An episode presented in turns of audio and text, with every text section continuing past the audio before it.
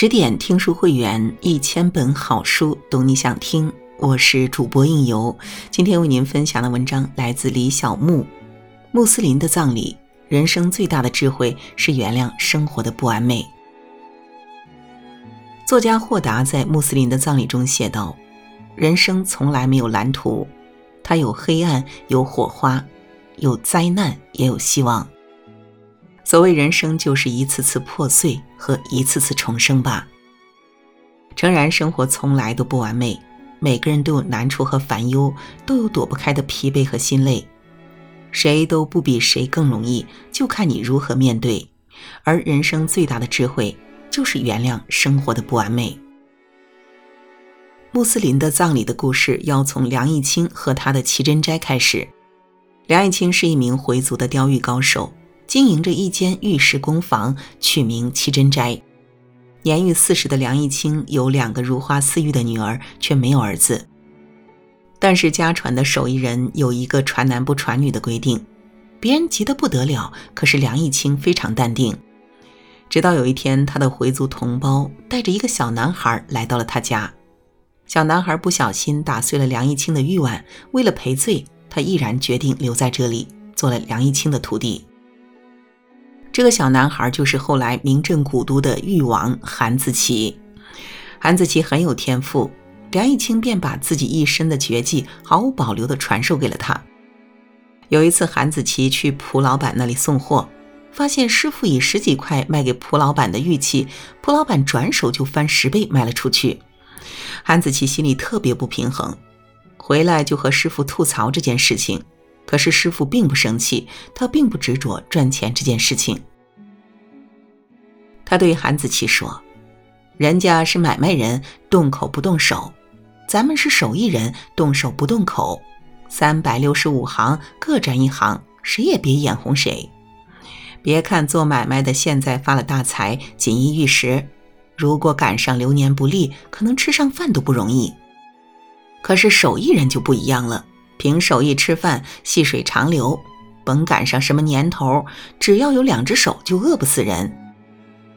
梁义清一生清贫却很幸福，原因就是他的不执着，看破了名也放下了利，追求的是自己心中的踏实，勤勤恳恳工作。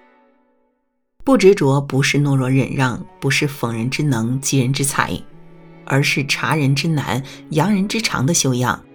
如此就不会患得患失，是肯定自己，也是承认他人。心宽意赤，路宽一丈。没有一种生活会让人完全满意。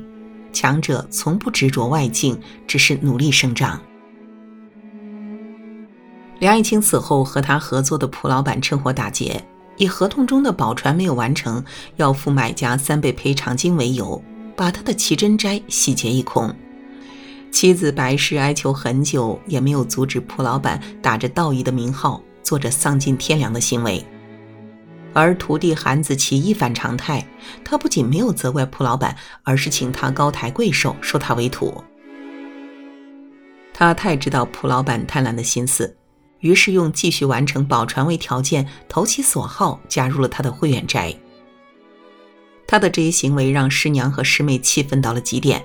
也把他一并纳入了仇人的行列。可是他们又哪里知道，韩子琪有自己的打算。在慧远斋这三年，他不仅提前完成了师傅宝传的遗愿，更是处处留心他们的生意经。蒲老板不想让他学习这些，却被他在端茶倒水、言谈送往之间偷偷学去了。交宝船之时，他用署名的方式摸到了洋装买卖的门道。三年之后，他离开了慧远斋。这个时候的他再也不是三年前任人宰割的小徒弟，他把奇珍斋的字号重新打了起来，直接和洋人做起了玉石买卖。韩子琪用了十年的时间，让奇珍斋名扬四海，而自己也成为了富甲古都的收藏家。莎士比亚说。聪明人永远不会坐在那里为他们的损失而哀叹，却情愿去寻找办法来弥补他们的损失。韩子琪懂得，与其纠缠那些毫无意义的事情，不如去做一些让现状变好的事情。人生最危险的敌人，不是你眼中最坏的别人，而是纠缠烂事的自己。不纠缠不是放弃，而是深谙及时止损的智慧。越是聪明的人，越不纠缠。在韩子琪家中，有一个人和他们没有任何血缘关系，却在家中有着举足轻重的地位，孩子们都叫她姑妈。九一八事变时，姑妈不幸与家人失散，在寻找家人的路途中，她来到了韩子琪家，本想讨一点饭吃，韩子琪可怜她身世悲惨，把她留了下来。姑妈就这样在韩子琪家中当着保姆兼管家的角色，她分文不取，尽心尽力照顾他们一家人。即使在饥荒年代，她总能让有限的食材最大限度地填饱大家的肚子，也能把拌黄瓜和土豆丝做得口口入味。韩子琪的女儿新月过生日，即使条件有限，她做的生日面也是相当的讲究，面又细又劲道。卤汁有香菇、口蘑、木耳、虾仁儿、黄花菜、玉兰片。大家都不知道他付出了怎样的努力，才在无货不缺的商店买到这些原材料。他就是这样全心全意、无怨无悔地为这个家付出着。姑妈也是这个家庭的润滑剂。每当韩子琪和韩太太吵架，她总能巧妙地化解两个人的矛盾。三十多年来，她一直在付出。从没有对自己命运的悲苦抱怨过一句。他太懂得，只有给自己留一个念想，才能好好活下去。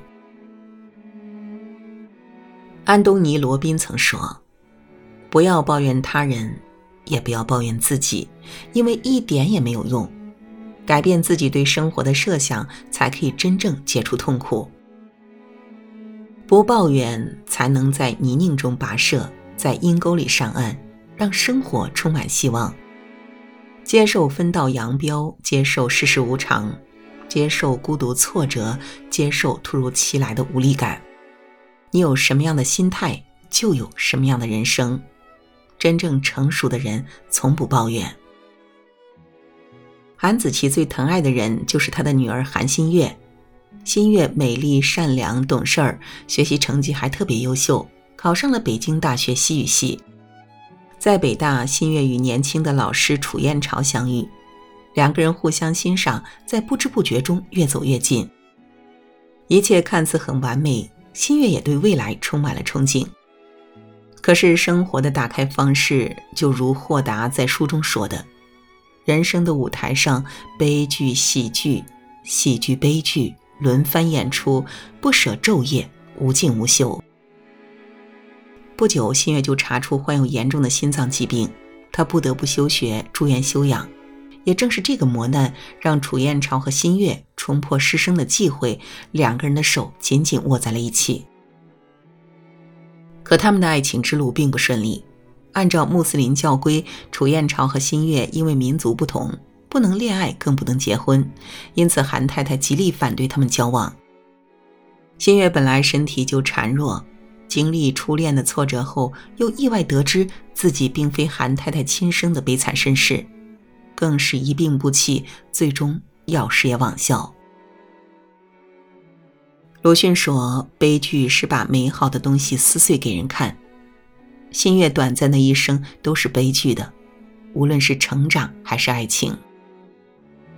但面对生活的不完美，新月的选择是勇敢接受。并尽力做好自己能做到的。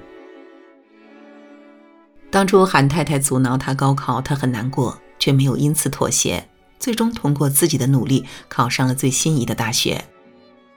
面对爱情的重重困境，无论是民族的禁忌还是生命的短暂，他也义无反顾，给予对方能够付出的一切。后来生病躺在病床上，他仍然关心着班级里话剧排练的进度，依旧努力完成自己的翻译任务。纵使生命进入倒计时，他也从来没有放弃自己的热爱。